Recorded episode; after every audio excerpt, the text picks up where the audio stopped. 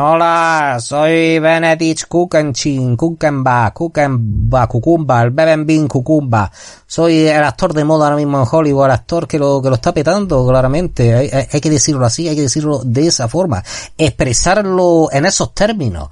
Porque soy Benedict Kukenba. Yo vengo de Inglaterra. En Inglaterra, pues, pues existe la tradición de, de, que el actor se debe, se debe hacer a sí mismo. De que el actor no no es por ejemplo, como países subdesarrollados, que voy a decir, Egipto, España, donde, donde por ejemplo el niño pijo de mierda lo meten porque es hijo de no sé qué productor y, y tenemos a, a un Mario Casa o, o, algo muy parecido a un Mario Casa. Y claro, después a la hora de actuar, pues, pues, pues le da diarrea al espectador.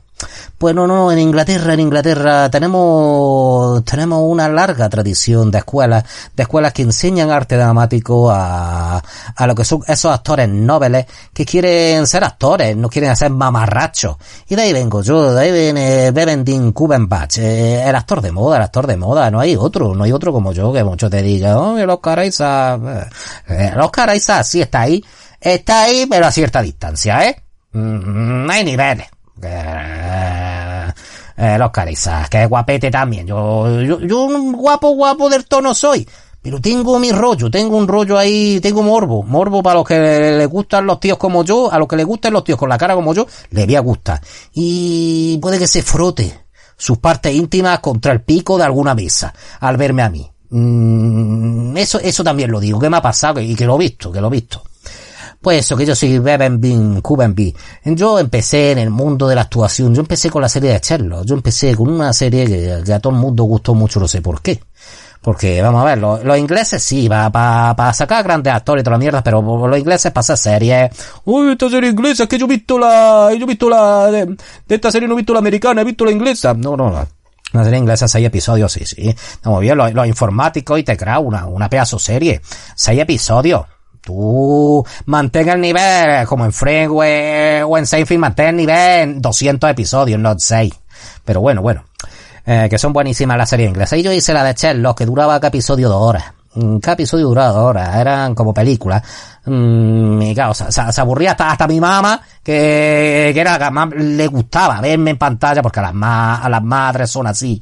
Las madres tienen, tiene ese orgullo por su hijo, ese amor propio, por, por, por, por, esa, por ese niño que ha venido, que es de su sangre, y por ese niño que, que está haciendo realidad los sueños que, que ella no pudo hacer en su vida, porque mi madre, sí, mi madre fue guapa en su juventud y, estudió, y estudió económica.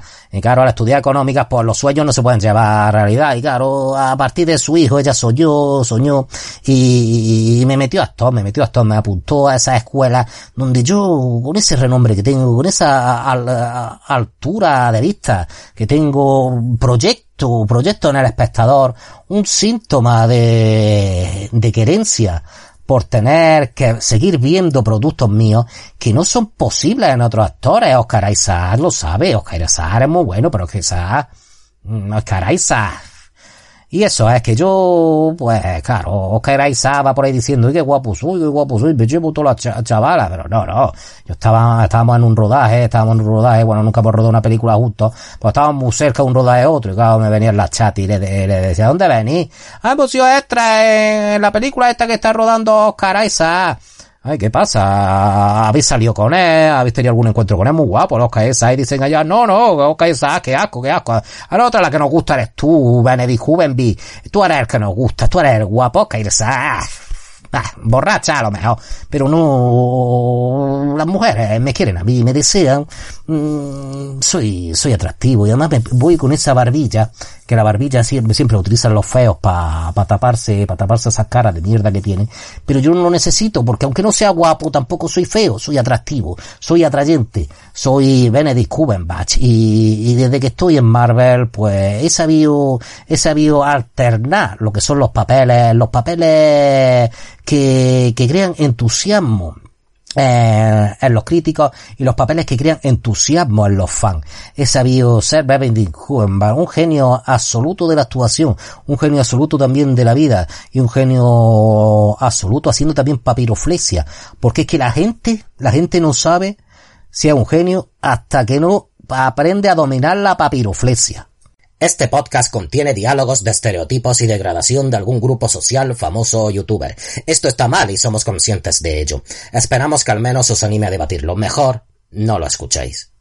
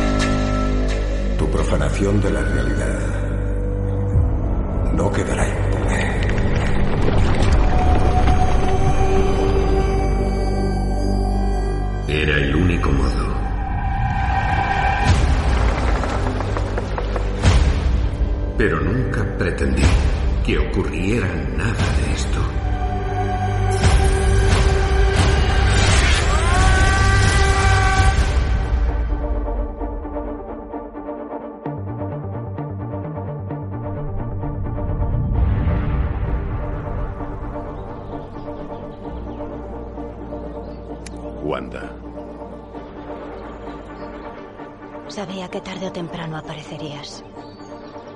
Cometí errores y perjudiqué a gente. no he venido hasta aquí para hablar de Westview. Entonces, ¿a qué has venido? Necesitamos tu ayuda. ¿Para qué? ¿Qué sabes del multiverso?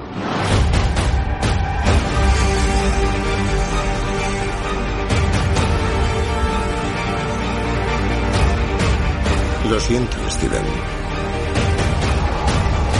Espero que entiendas que la mayor amenaza para nuestro universo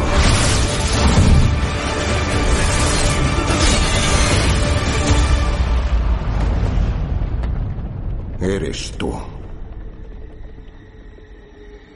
Las cosas se nos han ido de las manos.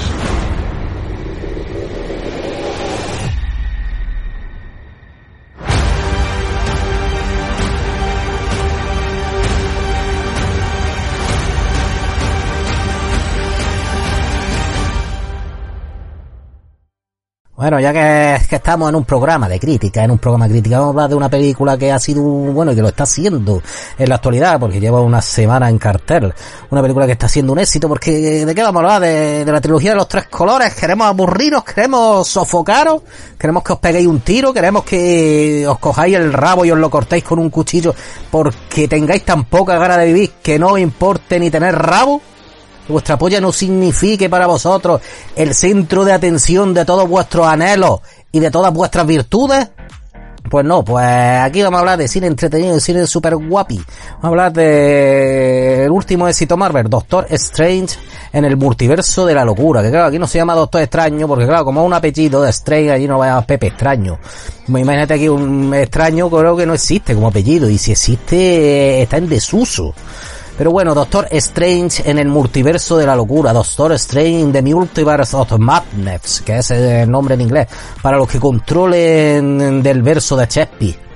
Pues vamos a ver, vamos a ver qué, podemos hablar de esta película. Una película dirigida por, por el sin par Sam Raimi, Sam Raimi, que vuelve al género superheroico después de aquella trilogía que dirigió a principios de los, no- bueno, entre los 90, eh, entre los 90, entre los 2000, eh, de, de Spider-Man, el que, el que dijo, pues Spider-Man sí, se puede llevar cine Cameron, Cameron, tanto marear la perdida, haberlo hecho, Cameron. Pues no, pues San Raimi pues lo hago yo, con, todo rabo. Me saco la polla, que la tengo grande, venosa, la tengo poderosa. Y se hizo un Spider-Man muy guapo, por lo menos en sus dos primeras películas. Ya en la tercera, pues, ya el estudio Sony como no Sony. Empezó, a, empezó a meter la gamba, empezó a decir, pues mete, porque ahora que han metido ya al hijo de los Balls, pues mete también a Ardarena, a las gilipollas de Arena, al Salma que se, mete a Venom también, ya que está San Raimi, San Raimi, San Raimi. Fufu, pues no sé cómo lo voy a llevar yo con tanto malo, no lo sé. Uy, qué poquita gana tengo ya de hacer esta película. La voy a hacer, pero, pero no crees que tengo muchas ganas. Yo la voy a hacer. Eh, claro, ya está el contrato, el contrato firmado. Y ya he firmado también unas letras, unas letras de un coche nuevo y de una casita que me compró la sierra porque San Raimi no es de playa. San Raimi vaya a la playa. ¿A qué? Para ver detrás de una roca a un puto gordo pederasta cabrón haciendo su pajote. Por eso San Raimi que un día le pasó. Que te está haciendo gordo de mierda pederasta una paja ahí detrás mía. Ya no vuelvo yo a la playa. Además tengo la piel muy finilla, muy blancusina y me quemo mucho. Y me cuesta muy cara la crema solar. Me voy a la montaña, me voy a la montaña allí entre prados, entre bosques, entre campiñas hermosas para disfrutar de lo que es la vida en naturaleza. Pues eso, puede ser San Raimi, porque claro, se había ya pillado la casa. Y decía, fu, es que si ahora, si ahora ya no hago Spider-Man 3, pues tengo que devolver lo que me ha pagado Sony y ya, y, ya está, y, ya me lo he yo ese dinero. Pues no, pues tuvo que hacerla. Le salió regulera, regulera. Me entretenía en ciertos momentos y también ridícula en otros aspectos. Pero bueno, San Raimi siguió ahí, siguió al pie del candelero y ahora dice, pues Doctor Strange, que ya hizo una mención en una de las de, sus películas de Spider-Man, hizo una mención de su persona y dice, por, por al multiverso de la locura. Y claro, ¿qué es lo que pasa? Que tú, Kevin Feige, que también algunas veces culea demasiado, pues o contrata buenos directores o contrata directores de mierda. Y claro, contratar a un director bueno, pues sale una buena película. ¿Qué es lo que pasa con un director bueno? Porque sale una buena película, vamos a ver. Eh, protagonista Benedict Cumberbatch, el Cucumba este. Elizabeth Olsen, cómo no, nuestra, nuestra genial brujita, nuestra Ellie. La Ellie que está ahí. Uh, Chihuetel eh, también es otro con el nombre bonito. Mm, que el otro, el otro hechicero malvado, eh, que fue el hechicero malvado en la primera película. Benedict Wong, que es el, Wong este, ¿no? Se llama Wong también, que es ya el hechicero supremo. Aquí se confirma en esta película que es el hechicero supremo, claro, esto, estuvo los dos Strange. Perdido de la mano de Dios cinco años con lo de chasquido de Thanos. Y este dijo, ahora, ahora me meto yo de hechicero supremo, cuidado, ahí, ahí mi polla. Ahora que no está este, aprovecho. Y como vuelva, a mí no me, a mí no me quita, mira, ganas de vivir este, este, hijo de puta. También tenemos a la presentación en sociedad de una nueva actriz de Chochiti, de Chochiti Gómez que hace de América Chávez, una nueva heroína ya aparecida en los, en los cómics Marvel y que se presenta aquí en sociedad. Una nueva heroína cuyo poder es que puede, que puede viajar entre universos no existe una variante de ella, solo existe ella. Ah, no quiero porque vamos, me imagino que en algún momento haremos un especial sobre esta película y no quiero comentar, comentar spoilers, aunque una semana después me parece que todo el mundo la ha visto. Pero bueno, no voy a comentar spoilers, tampoco quiero que sea, que sea una, una crítica muy extensa, una crítica que se manifieste en el tiempo y que diga, uh, me estoy aburriendo, estoy mirando la hora, no que tengo más ganas de, de escuchar este gilipollas que no tiene ni puta idea de lo que está hablando. Y es verdad que no tengo ni puta idea. Yo lo único que digo es que Doctor Strange in the Multiverse of Madness eh, es un peliculón de los buenos, es una película donde el Doctor Strange se tiene que enfrentar al rollo de los multiversos. Rollo multiversos que eso sí puedo decir no viene de, porque todos nos creíamos que era que como cuando abrieron los portales en la película de, ni, de, del New Way Home esta, pues claro, creíamos que, que, que, esta película era una repercusión de esa película, pero no. Aquí, aquí, aquí hay otro mal superior, un mal que os va a estremecer. Si no habéis visto ningún trailer, no sabéis lo que es y os va a sorprender bastante. Os va a sorprender bastante porque, porque es lo que es. Vamos, ¿qué tenemos? ¿Qué es lo mejor de la película? Elizabeth Olsen, como siempre. Benedict Cumberbatch, Cumberbatch, Carl Bing, es un pedazo de actor, lo demuestra en cada, en cada interpretación, lo demuestra en cada papel, en cada tono de su cara, en cada palabra que emite, por esa boquita, boquita que Dios le dio mm, muy hecha para el beso, muy hecha para satisfacer las más íntimas pasiones. pues con esa boquita, Werner Van Kubenbing mmm, se saca el rabo cada vez, cada vez que actúa. Pero Elizabeth Olsen, Elizabeth Olsen saca su, su chochete a pasear y se come todo, se come todo en este mundo, además de que su personaje, como es el mejor personaje, personaje femenino en la historia de las superheroínas, pues, pues lo que tiene cuando es un personaje bueno. Y cuando la actriz es buena, cuando el traje es bueno, cuando el director es bueno, cuando los guionistas son buenos, y cuando mi polla es grande como la marisma, pues hay una conjunción ahí de elementos que conciben en el ser un particular estado de confort al ver esta película sobre todo. Y, eso es lo que me pasó a mí, una película que al principio decía, una película que dijeron que podía durar entre las tres horas. Por los cameos, que aquí no vamos a hablar de los cameos, ya hablaremos en el programa especial con spoiler. Eh, por los cameos que hay, por todo lo que se quería contar.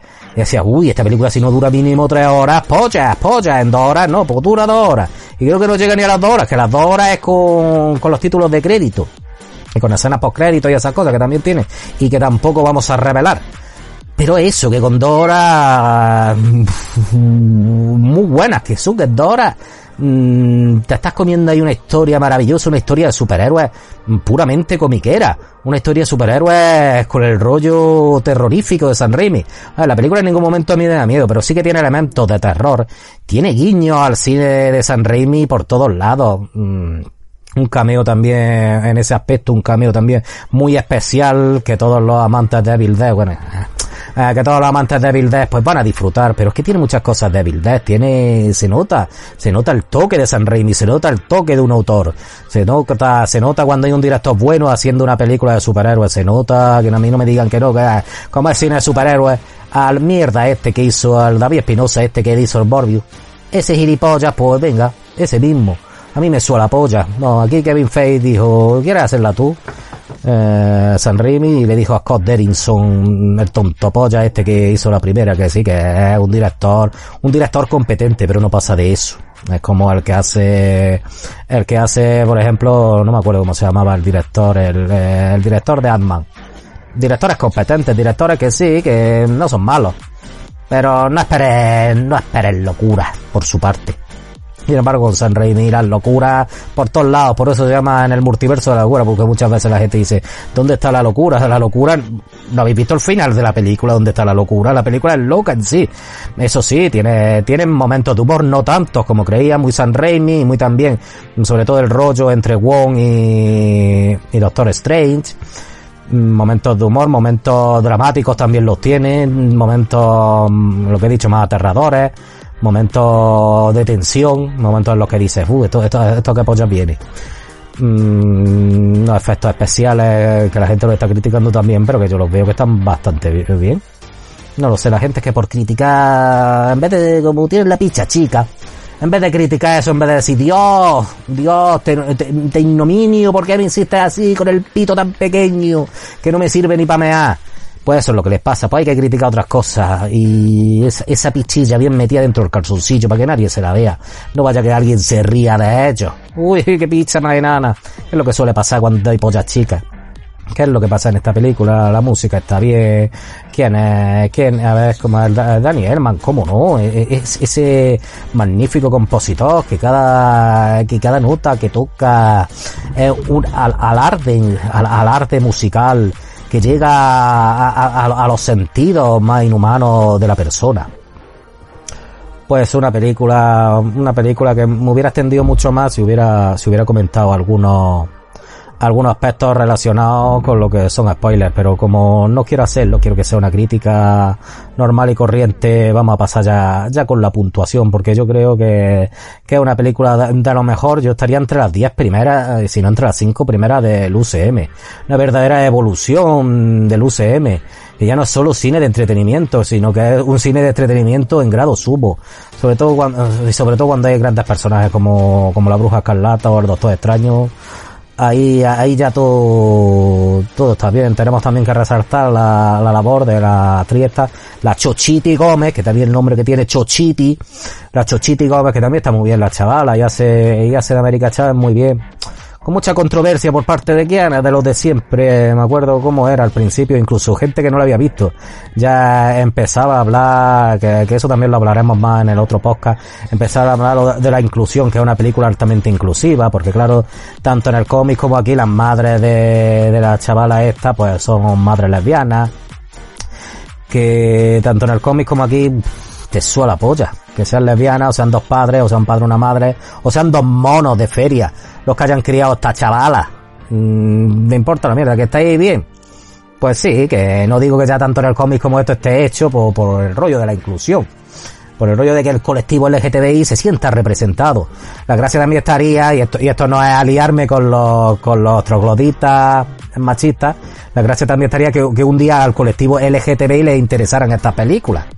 Entonces ya también podríamos evolucionar un poco en ese aspecto, pero como el colectivo LGTBI lo que le interesa es otro tipo, otro tipo de cosas y vivir, y vivir bien a costa de unas reivindicaciones falsas, pues, pues claro, estas películas le suban la polla y, y, y al grueso al que va esta película, que son una mierda de machistas, pues critican estos hechos que en realidad ni van ni vienen, que son dos mujeres que han, que han adoptado una niña. Vosotros cuando vais a dos mujeres con una niña por la calle, la echáis al fuego, la quemáis en la hoguera, como las brujas antiguas.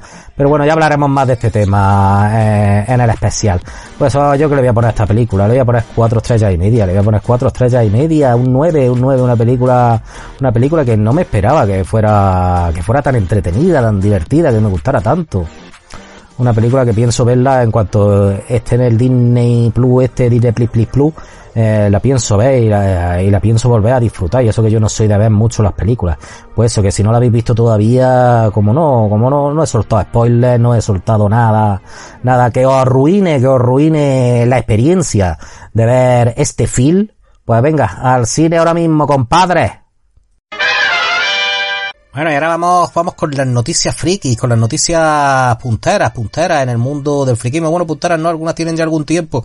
Lo que pasa es que como este programa pues no es diario, pues no, no es como el telediario. Por eso se llama telediario, porque es diario. Esto, esto, estos son pollas.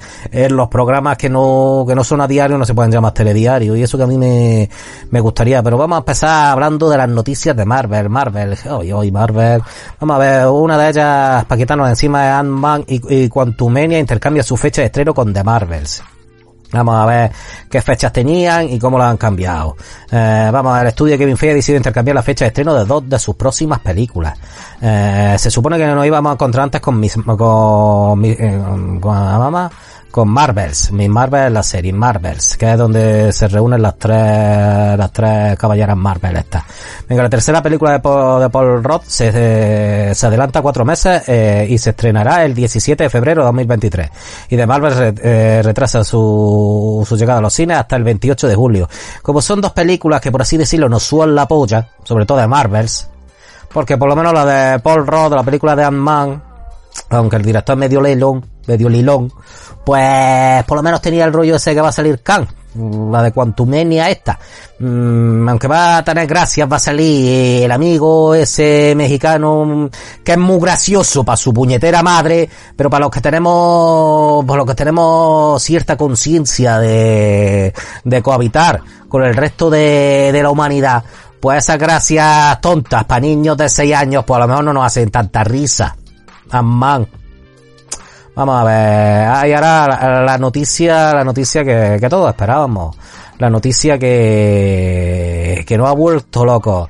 Porque después del éxito absoluto, el éxito tanto de, de taquilla como de crítica de Morbius, pues los de Sony, pues los de Sony han decidido que hay que, hay que seguir sumando, hay que seguir sumando a este maravilloso, a este exponencial, a este intangible en valor universo, un universo Spider-Man que están creando, un universo Spider-Man sin Spider-Man. Que es la gracia, el maravilloso universo de Spider-Man sin Spider-Man. Y ahora, después de haber hecho películas, después de, de, haber hecho películas con Morbius, con Venom, y habiendo, se ya creo que acabado el rodaje de Craven el cazador, pues ahora qué, ahora qué, qué malo de Spider-Man, qué malo tan, qué malo más conocido allá de Spider-Man que estos tres qué malo está ahí en, en, los anales, qué malo ha tenido Hot Toys, qué malo ha tenido eh, figuras Legend. Pues sí, el muerto, el muerto. el muerto es un personaje que salió en dos cómics, que es una especie de luchador de lucha libre que no lo conocen ni los eruditos, ni los eruditos de, de, de este personaje. Ni los eh, personajes estos que no tienen vida y que solo se, se, han dedicado, tenían ya 30 años, los años 80, y se han dedicado a leer todos los cómics de Marvel que, que había en la Tierra, y si no lo había, se lo inventaban, pues estos que solo han leído todo, y que se saben la historia de Spider-Man al dedillo, pues no saben quién polla es el puto muerto este. Pero ya, ya lo mejor viene cuando vemos quién lo protagoniza. Mm, Bad Bunny. Bad Bunny. Bad Bunny es una especie de gilipollas, un reggaetonero de mierda, un machista asqueroso de mierda, ahora que estamos, que está tan de moda eso de ser machista. Porque si era un reggaetonero era un machista de mierda, Bad Bunny. Es un, uno de esos personajes que insultan a la música, que insultan a la humanidad, con solo abrir la boca. Bad Bunny, con esa cara que tiene, de delincuente de mierda cocainómano, insulta, insulta a lo que son los seres humanos cada vez que sale a la calle y se deja ver con esa facha de gilipollas, de asqueroso, de imbécil. Pues este, este prenda va a ser, va a protagonizar una película para, para el universo de Spider-Man de Sony.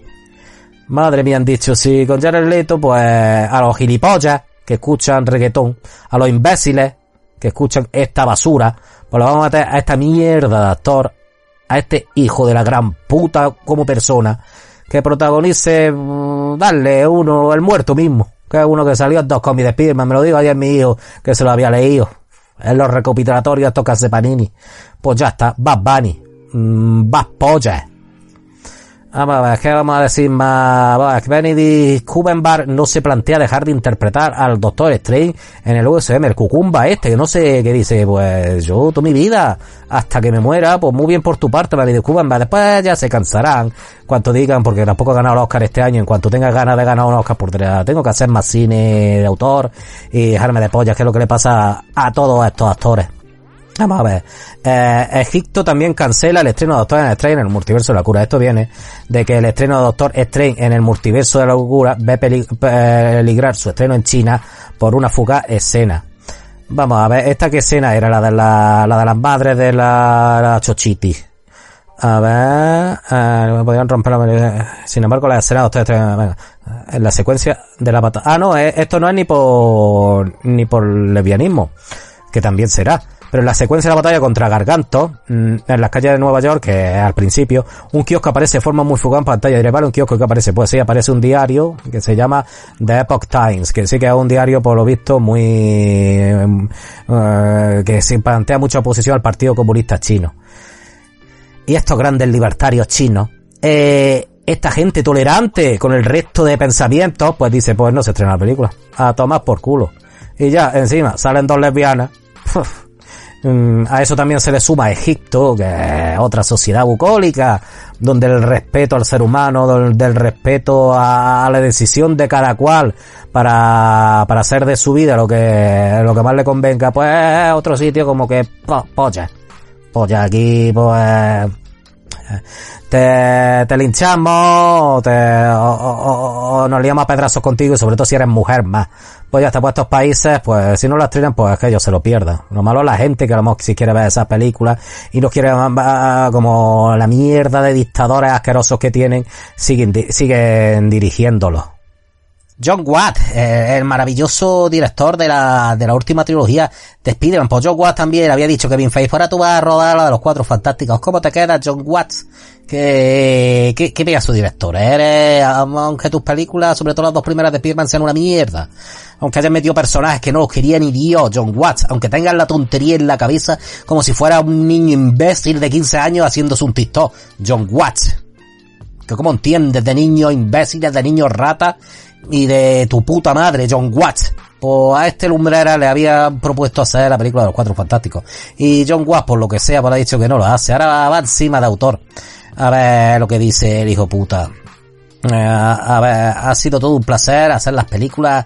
estoy eternamente agradecido de haber formado parte del universo cinematográfico de Marvel durante siete años.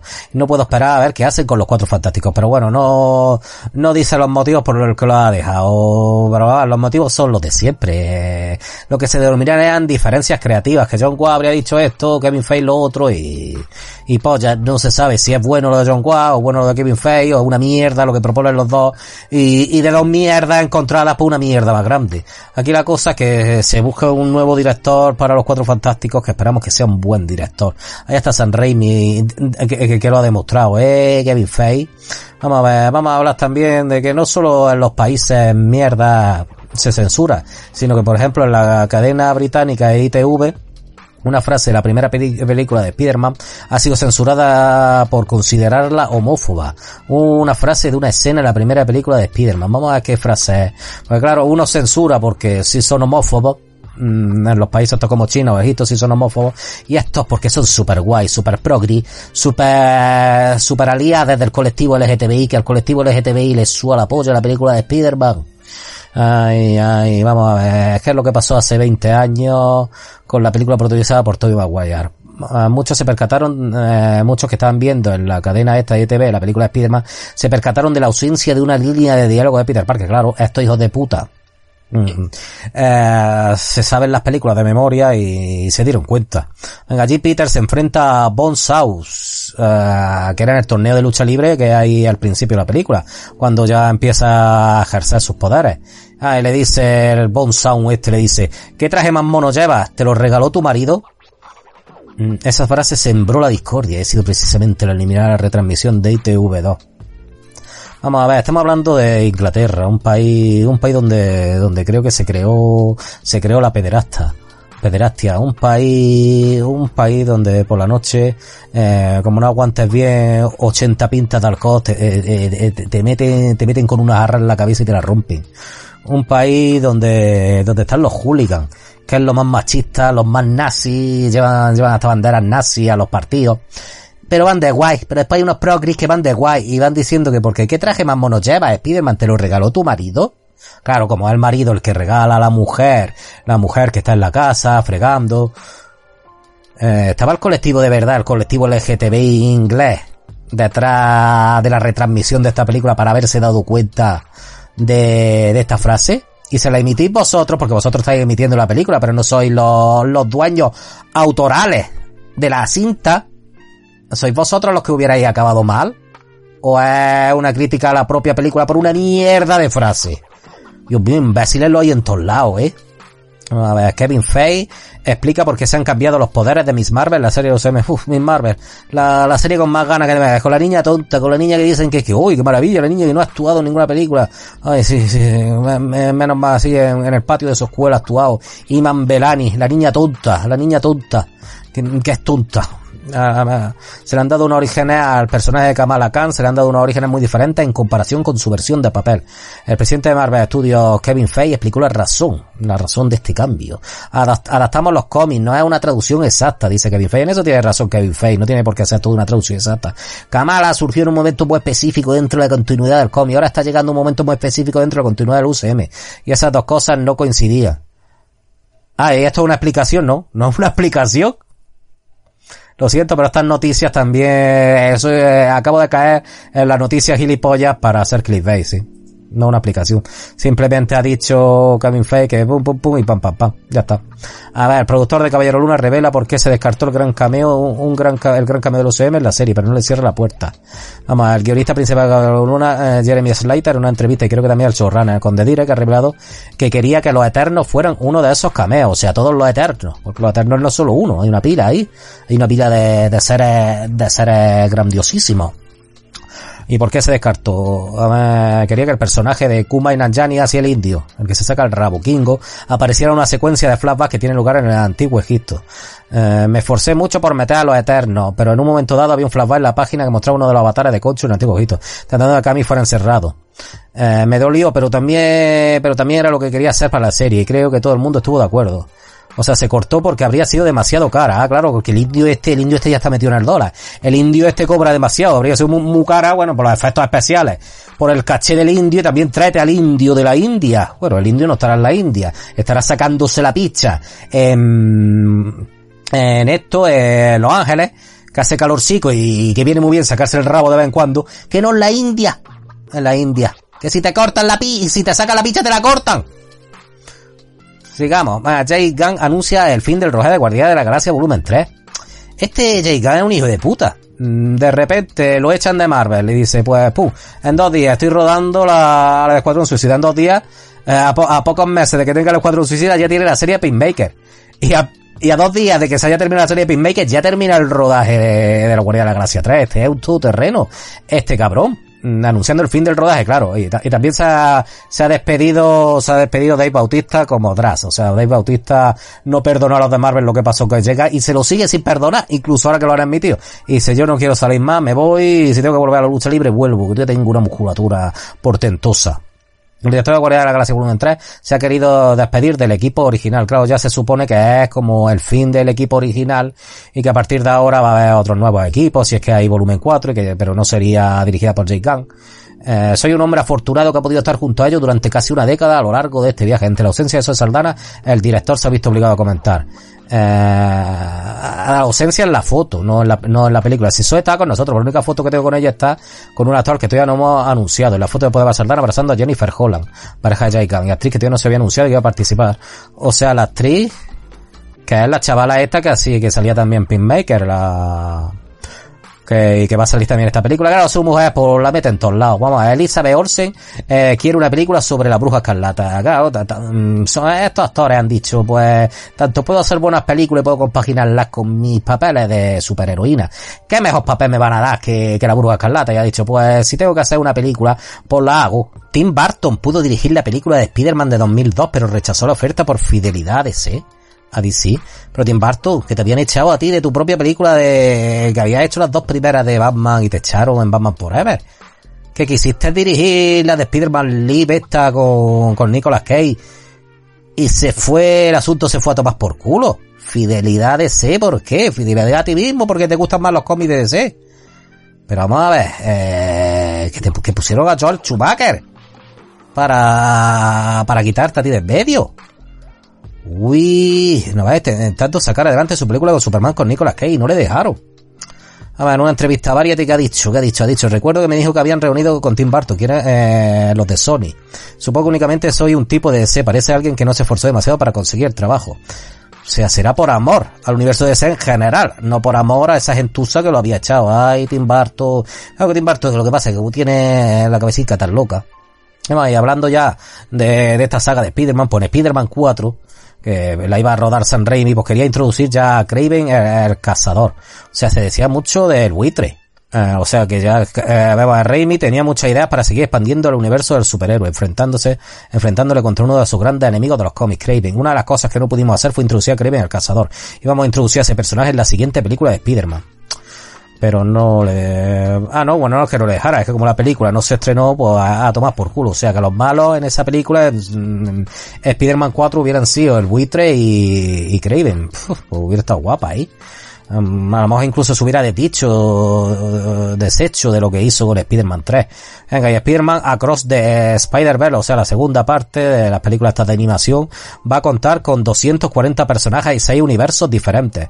Sí es verdad que ya se han hablado de, de, de muchos universos para la película esta de Spider-Man de animación, la parte, la parte 2 que creo que va a ser para este año, eso es lo que no me acuerdo. Es que a raíz del primer avance lanzado se ve a Spider-Gwen, eh, que lanza Spider-Man a través de otros multiversos y donde visita a Miles Morales. Mm, y vi, vivirán aventura a través del Spider-Verse. O sea que vamos a ver 240 personas. Que muchos de ellos se verán así en un flap y se verán 800.000 ahí.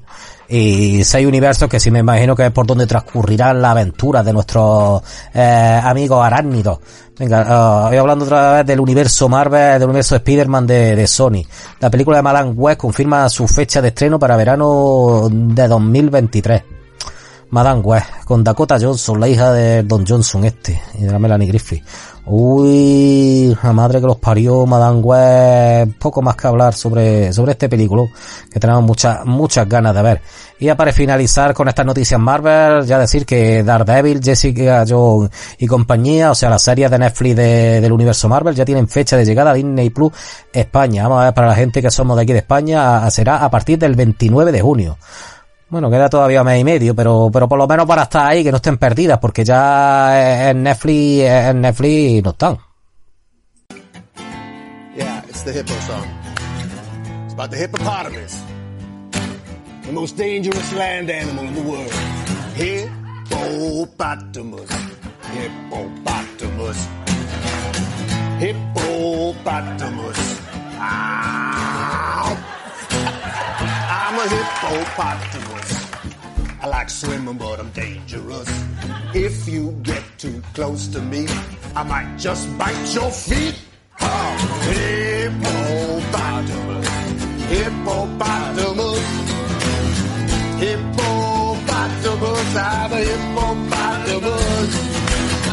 I'm a hippopotamus.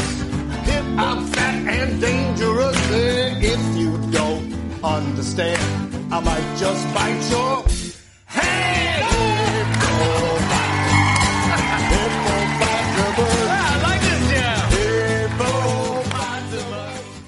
Pues siguiendo con el sin par universo cinematográfico de Marvel, ahora vamos, ahora vamos mano con mano con, con, la última serie de televisión estrenada en Disney Plus, una serie compuesta por seis episodios, la serie de Moon Knight, Caballero Luna, una serie protagonizada por el genial Oscar Isaac y, y como malo tenemos al, a un cabrón, a un cabrón, aunque es muy buen actor, pero un hijo puta cocainómano llamado Ethan Hawke.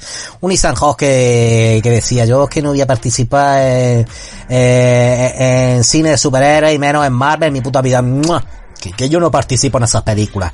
Mm, vamos a ver, según una entrevista que he leído en la Cinemanía, una entrevista a Oscar Isaac. Por lo visto viven en la misma universización y por las mañanas están ellos en un bar y, y se lo encontró. Le dijo, uy, a mí me gustaría participar en la serie Moon. Y Lisa Hawk, que, que, estaba ahí con su, leyéndose el marca tan tranquilo con su café y su cigarro, podido. Bueno, y me lo dice Oscar Isaac, que está muy de moda ahora mismo, pues tendré que hacerle caso. Porque el cine independiente está muy bien, me dan muchos premios soy Sanjo. Me dan muchos premios con el cine independiente y la coca me la paga más o menos, pero pero a, a, a económicos tampoco tampoco puedo yo yo por ahí presumiendo de ello. Pues, me meto en Moon Knight, que ahí me van a pagar nada más que con, con un episodio de Moon Knight me van a pagar 10 veces más que en una mierda de película independiente que aburra hasta mi puta madre. Me acuerdo yo la del niño ese que iba creciendo, que, yo también iba creciendo, eh, cada vez parecía más cocainoma Dios mío, ¿quién pudo tragarse esa puta mierda? Mira el niño, mira el niño que me va creciendo. mira el niño ahora las películas que hace, el gilipollas niño. Vaya mierda, vaya mierda película. No, mira la Oscar y todo el mundo diciendo, ¿cómo se llama? Boy, Hood Boy, Boy Hood, Boy Hood, una mierda, pero con, tres cojones. Y qué gilipollas los que dijeron, vaya película, como el niño crece y se ve a la polla, la mae, cada vez más gorda y Elisa Hawk cada vez más cocainómano, vaya peliculón, pues vaya mierda. Por eso Isa ahora dice, pues, que dije que no iba a ser cine de superhéroes. Eh, bueno, cine tampoco es una serie, Oscar Isaac tampoco es cine, es un ser diferente, es un ser que irradia luz, un ser que irradia humanidad. Por eso, pues, Isa pues, se metió en el proyecto haciendo, haciendo de malo, haciendo de un, de un cabrón, pero muy, muy cabrón.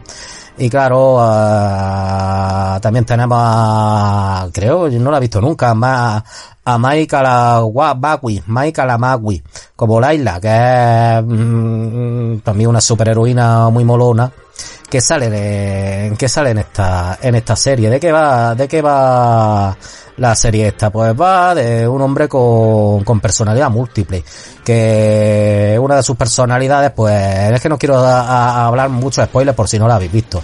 Va respecto, que es un mercenario que sufre trastorno de identidad disociativo, que es lo que se dice como personalidad múltiple. Se, se ve envuelto en un misterio mortal que involucra a dioses egipcios con sus múltiples identidades como Steven Grant, que otra de sus identidades es una identidad que él mismo ha creado para no sé qué, no sé cuánto, y eso lo explica la serie, no lo voy a contar. Y tenemos también a Konsu, que es un dios egipcio, que es capaz, que tiene que tener un avatar que sea como su, re, su reencarnación o su, o lo que es o el que ejecuta sus acciones en la Tierra, que es el mar espector este, lo que sería el Caballero Luna. Pues eso vamos descubriendo poco a poco el caballero, cada vez que sale el Caballero Luna, pues se te cae el rabo, el Caballero Luna está bien diseñado, está guapetón, pero sobre todo gusta mucho la doble actuación de Oscar Isaac, haciendo dos papeles, tanto como Steven Grant, ahí más calmadico, más, más inglés, como Mar Spector, ahí ya un tío más chuleta, más, también más violento, que pega buenas hostias.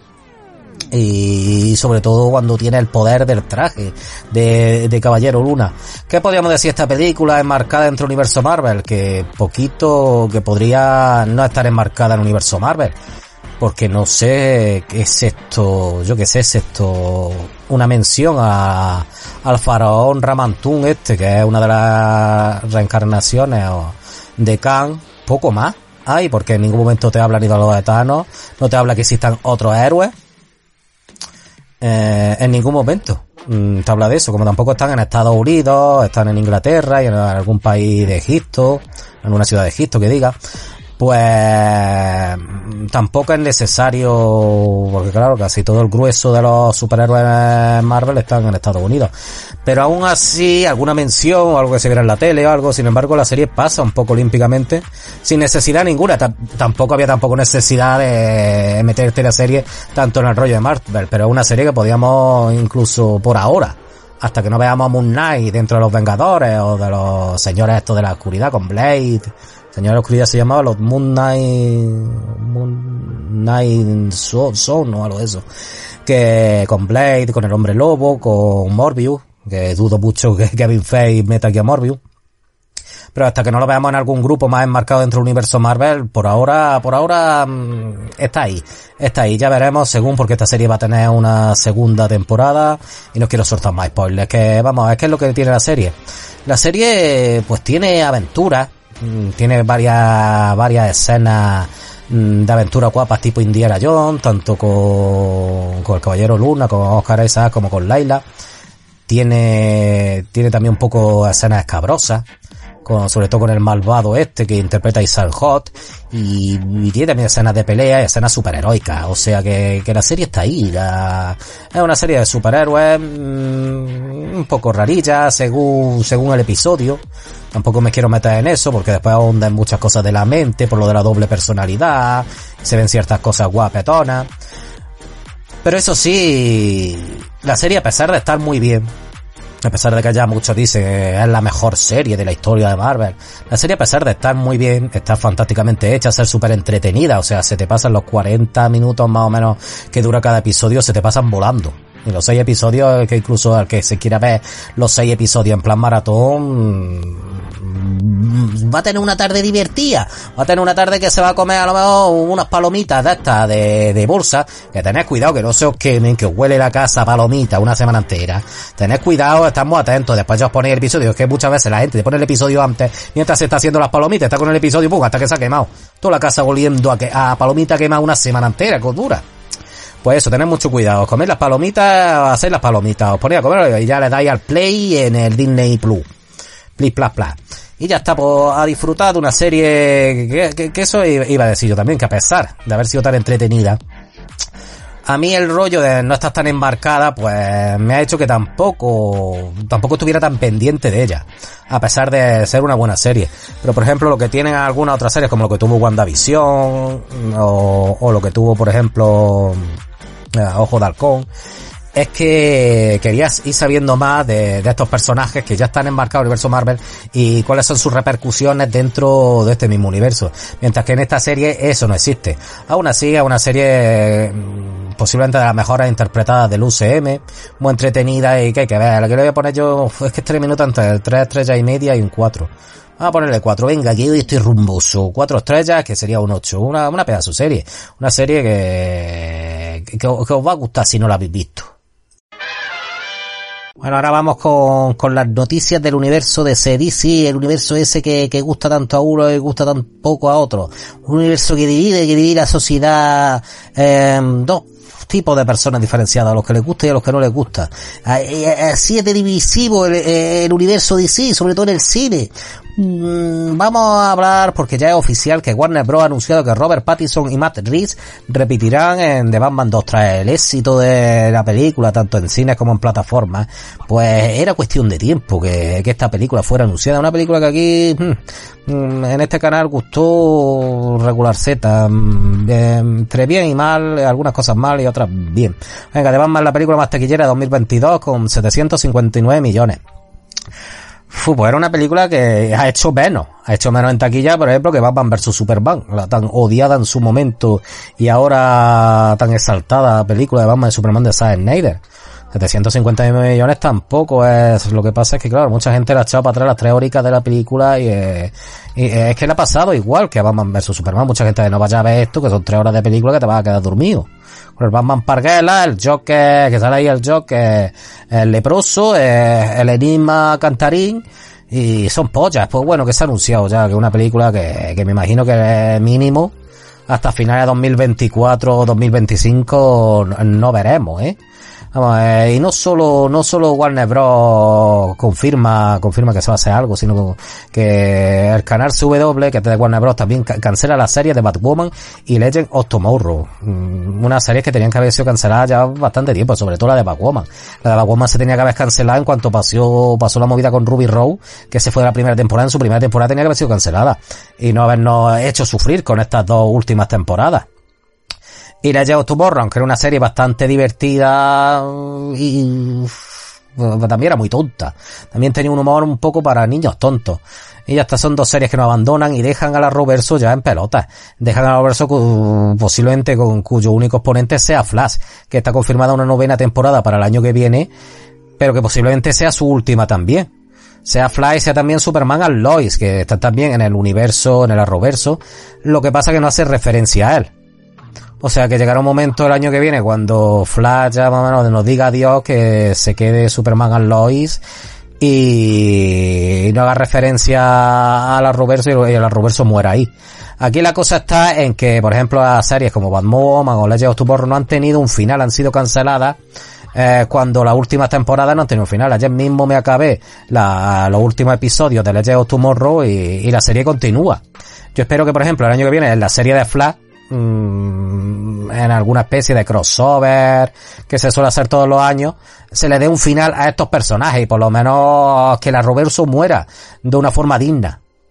Vamos a ver, y ya posiblemente el mayor varapalo se nota aquí ya la mano de Discovery en Warner, porque la película de los Wonder Twins, los gemelos maravillosos, qué ganas teníamos, que van con un monete, que van con un monete estos dos gemelos magníficos, maravillosos, fabuloides, que van con un monete, pues era un proyecto que iba a ser una película para HBO más. Y han dicho ahora los de Discovery, iros a tomar por culo, iros a tomar por culo, porque los niñacos estos que van por ahí con un mono, los gemelos. Pero eso, eso, va a ser nada más que gasto, eso va a ser mucho gasto, porque ahora es mono, con el mono, con, eh, que le des plátanos, que le des cacahuetas al mono. El mono ando por culo, que, eh, que como no se hace una paja delante tuya o te tira mierda a la cara. Va a tener aquí el mono dando por culo, ando a meter la película en la polla. Y hablando ya de películas directas para HBO más, estaba hablando de Bad Girl, que es una película que sí se está haciendo, que va a salir Michael Keaton y que quiere respetar mucho la inclusión, pero claro, por mucho que respeten la inclusión, siempre va a haber gilipollas que están muy por encima incluso de la inclusión, que ellos crearon la inclusión, ellos se hacen, mm, son los prohombres de la inclusión en el mundo, son los representantes de los colectivos, son los representantes de los desfavorecidos. Y por mucho que en Batgirl se quisiera respetar eso y se le pusiera un traje a Batgirl, donde no muestra nada, donde solo falta que le pongan un bulka en la cara para taparle, porque le falta que le tapen hasta la boca y la nariz, o los ojos, para que no pueda ni ver, pues sale unos gilipollas y dicen que, sin embargo, el traje de Batgirl es sexista y discriminatorio. Vamos a ver por qué. Vamos a ver por qué, porque estoy viendo ahora mismo el traje sexista y discriminatorio, ridículo un poco y un poco cosplayer el traje. El traje que lucirá Leslie Grace en la película para HBO más eh, Batgirl. Mm, vamos a ver porque Bárbara Gorda ha sufrido muchos cambios a lo largo de su historia. Cuando el Joker le disparó, sufrió una lesión en la columna. Esto hizo que dejase atrás el manto de Paquet y se convirtiera en oráculo, un valioso activo para la familia, gracias al acceso a la información y seguridad de hackeo. Todo cambió en New 52 cuando el personaje sufrió una reelaboración y retomó los caminos de Barguer. Entonces utiliza su traje morado, el mismo que lo usará Lily Grey en la película. Sí, hasta ahí que, hasta ahí que me dice. Es precisamente ese atuendo el que crispa a fans como, como un huele braga que se llama Wars and Sense, en quien ha tildado el actual atuendo de Valkyrie como un retroceso de 10 años en los trajes de superheroína. Expone sus motivos, destacando el hecho de que el traje parece un cosplay casual en comparación con las contrapartes masculinas que acompañan a Valkyrie. También se ha destacado, ah, o sea que porque parece un cosplay es sexista. La forma en la que aprende se trata de la evolución del personaje tras la lesión que la tuvo postrada en la silla de ruedas. Sí, pero tú no sabes si eh, eso fue en los cómics. Tú no sabes si aquí el, la Batgirl que va a aparecer aquí, mm, el, el Joker le pegó un tiro. Ojalá sea así. Pero que porque parece un, co- un traje de cosplay y porque porque son más maduros que los trajes de su contraprestaciones masculinas ¿dónde? ¿en qué películas? ¿las de Snyder? ¿en cuáles?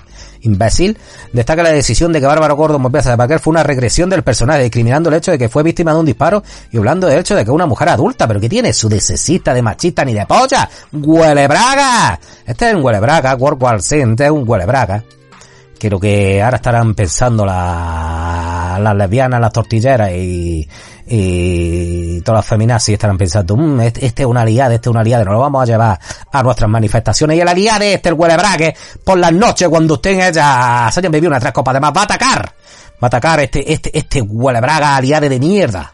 Ahora, hablando del universo de, de Star Wars, vamos a hablar de que John Williams pidió a Lucasfilm componer un tema para la serie Obi-Wan Kenobi. O sea, e- era de todo sabido que había un tema para la serie Obi-Wan Kenobi que iba a estar, que iba a estar compuesto por John Williams, pero no sabíamos que lo había pedido él mismo, que era como diciendo, es que quiero ya, porque está siempre como me voy a retirar, pues ya se iba a retirar con la, eh, con la, con las precuelas.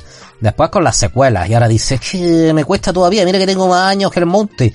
Pero, pero ha dicho, pues como además igual creo que yo me llevé muy bien con él, pues, pues voy a, voy a escribir, aunque solo sea un tema, no la banda sonora entera, que no tengo ya edad para eso. No tengo ya para eso, porque me tomo mi café y, mi churro y, voy muy pesado yo al conservatorio este para, con uno, voy que chuto. Venga, Obi-Wan es personaje legendario para el que John no pudo escribir ningún tema porque muere demasiado pronto en una nueva esperanza. Mm, o sea que no le escribió ningún tema en, en la trilogía original, pero bueno, en la de en las precuelas sí puede haber, pero bueno, me- no me acuerdo que hubiera en las precuelas ningún tema de John Williams. Eh, vamos, eh, eh, John Williams encaja perfectamente con el tono de esta nueva serie de Star Wars porque es reflexivo y melancólico, pero a la vez hay un atisbo de esperanza en él. Bueno, esperanza no, no será de vida porque creo que tiene ya 90 y algo años, pero, pero eso sí, el toque de John Williams siempre es un plus para, para esta serie que además va, va- va a estar en Disney Plus. Venga, la serie de Star Wars Ahsoka, otra de las series que esperamos con ansia y con vicisitud. Comienza la producción de Ahsoka, la nueva serie del universo de Star Wars con Rosario Dawson.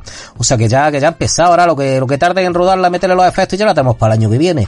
Ay, ay, este, este Disney Plus, Disney Plus que, que también va a empezar a rodar la serie de Acolyte, que podría empezar a, a firmarse en otoño. O sea, en cuanto se acabe de rodar la de Ahsoka, pues empieza la de Acolyte, esta la Acolyte, esta de que iba. Ah, en la serie de Obi-Wan, Ewan McGregor volverá a encarnar legendario Maestro Jedi. Eh, tendremos también la serie Obi-Wan llegará el 27 de mayo. Eh, también veremos la llegada de la serie de Andor con Diego Luna. O sea que no nos olvidemos que hay otra serie más este año de Star Wars. Eh, hay rumores que podría haber una segunda temporada de Star Wars Vision, sí, la serie esa anime. Y la serie de Ahsoka ya ha empezado, ya ha empezado su producción. Y otro proyecto es la serie de Acolyte, la primera serie que se ambientará en el proyecto editorial de la Alta República. Hay esta serie que es como cientos de años antes de Acolyte. Sí, pues también es algo que, que tenemos ganas de ver. Y se prevé el inicio de producción de la serie de Star Wars para octubre de 2022. La filmación se extenderá, claro, suelen durar hasta marzo, suelen durar como seis meses las filmaciones, ya después los efectos.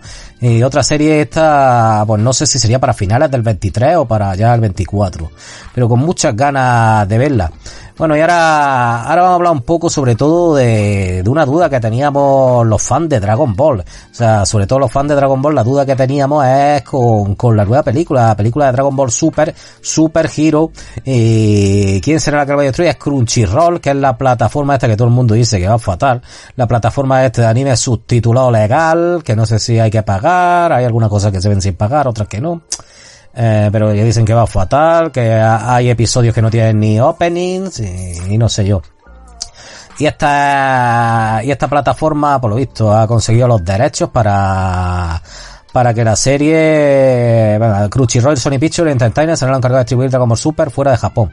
O sea, no solo aquí en Europa, sino también América del Norte, América Latina, Australia, Nueva Zelanda, África, Oriente Medio y Asia, excepto Japón, que ya se distribuye sola.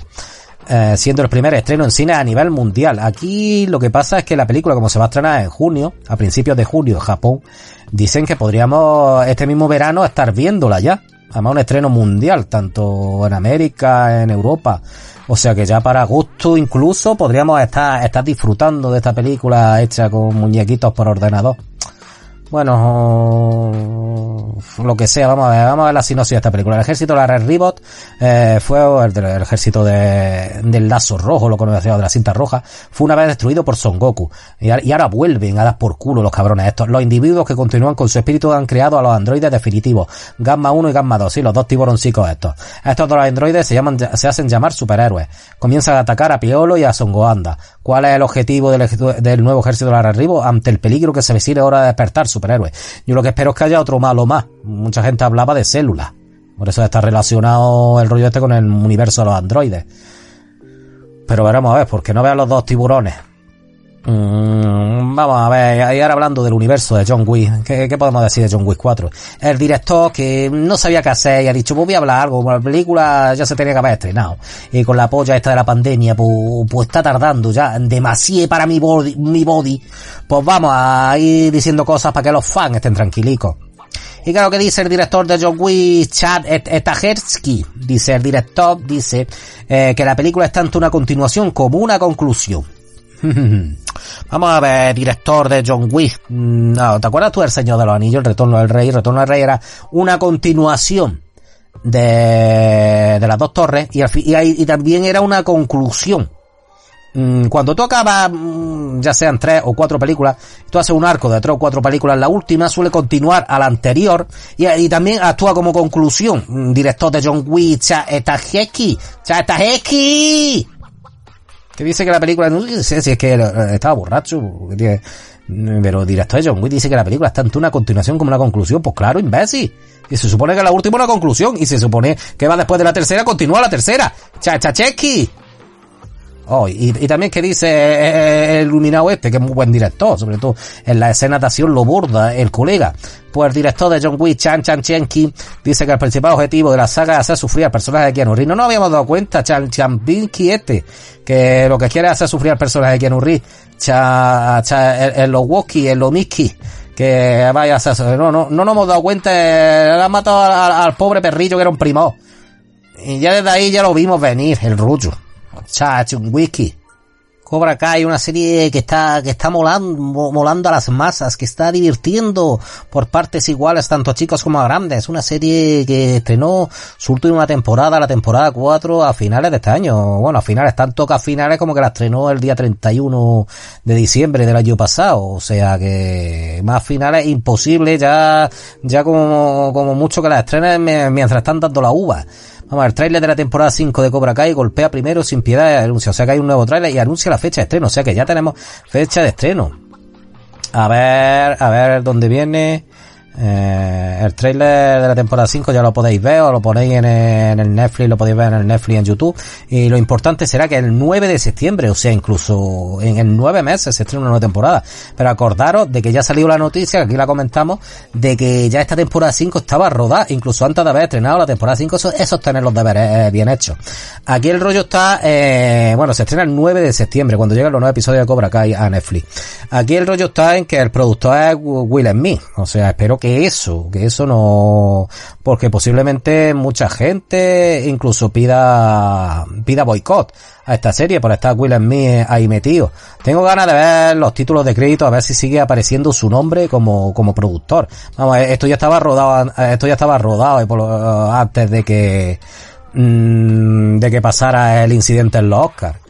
Eh, que por cierto, This Joko, el programa de variedad de Will Smith no tendrá segunda temporada en Roku. Roku, que es una plataforma mierder de estas de allí de Estados Unidos, pues tenía una, una especie de reality show llamado This Joko, This Joka, que, que va de cómicos, de cómicos que salían haciendo el gilipnabos. Pues claro, lo presentaba Will Smith a tomar por culo. Mm, se ha ido a cagar. eh, Netflix y Nat Geo cancela y posponen, sus y posponen sus proyectos con Will Me. O sea que todos los proyectos que tenía o cancelados o pospuestos a ver qué es lo que pasa.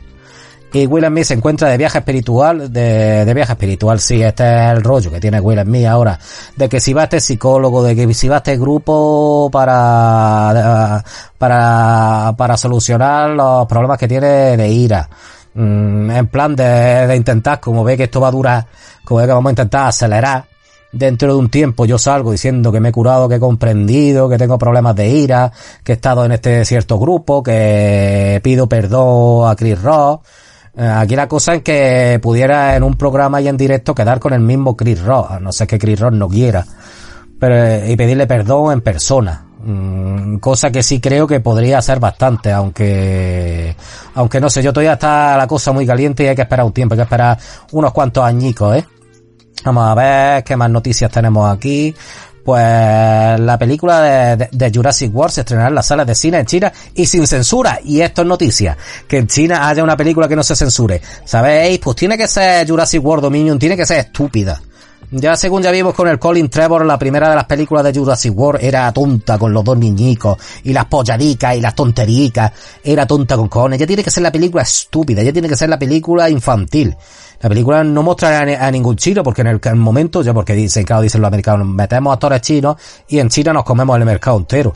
Pues no, porque vamos a meter al actor chino, si el actor chino dijo lo que sea contra, contra la dictadura china, si el actor chino se le, eh, se, se rasca la nariz, es que el actor chino es, es- es que le pica la nariz y estáis mostrando una imagen mala de los chinos que se rascan la nariz, si el actor chino se tira un peo, porque los chinos se tiran tres peos, entonces la película no la estrenamos le traemos las mierdas que estamos haciendo nosotros. Pues por eso ya tiene que ser estúpida el Jurassic World esta tercera para, para que los chinos no censuren nada. Ha anunciado el título oficial y fecha de estreno de la película de Dragones y Mazmorras. A ver, el popular juego de mesa se lanzó en 1974 y se llevó a la gran pantalla en el año 2000 y con dos secuelas para televisión. Yo me acuerdo de ir al cine a ver esta del año 2000 y como yo era un poco tonto en esa época, pues me llegó a gustar, pero ahora, no hay cojones a verla. A, ver, a través de la cuenta oficial de Paramount mediante un breve teaser, un breve teaser en el que solo se ve, en el que solo se ve el logo, dragones y mazmorra, el honor entre ladrones. Cuyo estreno estará previsto para 2023, o sea, para el año que viene. Esto para la gente que, que le mole el rollo de los dragones y las mazmorras. Mm, habrá que estar pendiente. Vamos, y Sonic 2 es la película basada en un videojuego más taquillera de Estados Unidos. ¿Por qué? Porque se ha hecho bien. ¿Por qué? Porque se ha respetado al personaje. ¿Por qué? Porque es divertida. ¿Por qué? Porque, porque mola mucho y ya está. Porque es una película que mola mucho, el James Marden cae muy bien, aunque cada vez que se mete en el aro ese por el que Sony viaja, se da con los cuernos en, en- en- en el circulico, pero cae muy bien. Y está también Jim Carrey, que haciendo el tonto como lo hacía al principio de su carrera, que es lo que nos gusta del Jim Carrey, no el Jim Carrey queriendo ganar Oscar. Mm, Bueno, hablando también de, de cabrones, estamos aquí, la diferencia y dificultades con Vin Diesel puede ser la causa de de la salida de Justin Lin como director de Fa, de Fast 10. O sea, la película Fast Furious 10 es que el Vin Diesel parece que es el. Eh, ha dicho Justin Lin, Justin Lin, Justin Lin por ahí no. Justin Lin aquí se hace lo que mi polla manda. Justin Lin, Justin Lin le ha dicho, ay, perdón, perdón, señor Vin Diesel. A la calle, Justin Lin. Venga, Justin Lin a cagar. Y han contratado a Luis Leterrier, que es el director de transporte, Danny the Dog, para reemplazar a Justin Lin. Un director competente para lo que es estas películas, la verdad. Pero hay que tener cuidado con Vin Diesel, que ya ha visto que con la roca, la roca, y eh, la roca ya tuvieron sus diferencias. Y el Vin Diesel le dijo, venga, vuelve de rock, vuelve de rock para las películas. Y la roca, no, no, mira, con Justin Lin, Vin Diesel, te puedes pasar. Porque además Justin Lin, como es un chinillo, así chiquitico, pues te puedes pasar, pero conmigo no. Tú has visto lo que mido, los musculacos que tengo, Vin Diesel. Y no te pego una hostia porque tú también las metes bien, ¿eh? Si no te la metía. Pero que a, mí no me hables más. Tú, tú por tu lado y yo por el mío. Y ya está. Pues esas son las noticias. ¿Qué decir? Que Netflix demandada por sus accionistas por falsear presuntamente los datos sobre la pérdida de suscriptores. Eso es lo que hacen todas las empresas cuando algo va mal. Mm, mm, ah, falsean las cuentas para que los ah, para que los accionistas no se den cuenta, no bajen eh, el precio de las acciones, no se vaya todo a tomar por culo. Eh, esto es Netflix, no es otra cosa. Bueno, este ha sido nuestro de, varios críticas de hoy. Un de varios críticas con lo, con lo mejor de Marvel y con muchas noticias guapetonas. Antes de irme, lo que quiero es que desconfiéis de un tipo de gente. Siempre, siempre digo lo mismo, que hay que desconfiar de algún tipo de gente, pero me he dado cuenta de que hay ahora mismo un tipo de gente, un tipo de gente que habría que desterrar de la humanidad. Y es la gente a lo que los champiñones los llama champis. Mm, ponme unos champis al ajillo. ¿Te, ¿Te vas a comer los champis? Mm, hoy voy a comer champis. Esta noche voy a cenar champis. Pues os digo una cosa, acordáis de los campos de concentración? Pues habría que volver, como creo que están allí en Alemania, en Auschwitz y eso, pues habría que volver a aprender a darle en mecha y meter a esta gente allí, eh, gasearlos y, exterminarlos. Porque os imagináis que, por ejemplo, mm, llega un momento en el que gente de este tipo, aunque solo sea uno, aunque solo sea uno, que se ha congelado, su cadáver se ha congelado dentro de 100 años por ahí, y que siga a los champiñones llamándoles champis, este hijo de la gran puta se ha congelado, imagínate que dentro de mil años, ya en el año, en el año 3000, cuando la humanidad, la humanidad sea utópica, cuando la humanidad sea, sea un, un deseado de virtudes, cuando la humanidad se base en los principios de inteligencia, en los principios de, honor, en los principios de que, de que la mente del hombre está para ser utilizada, eh, ya no exista Twitch, o sea, una humanidad en la que el hombre de verdad haya evolucionado. Imagínate que de repente eh, había congelado un tío, y, desarrolla la tecnología para resucitarlo y resucita en mitad de esta utópica visión de la realidad. Resucita un tío que dice, que en cuanto llega dice, bueno, tengo hambre, he estado ya mil años sin comer, me ponéis un plato de champis. Vosotros imagináis que eso crearía una ruptura espaciotemporal, eh, en esa nueva realidad que se ha creado a partir de la inteligencia del hombre que acabaría con la destrucción de la humanidad. Por eso, a, todos los que veáis denunciar, denunciar a todos los que digan chapi, porque, porque esa gente, porque esa gente merece la muerte.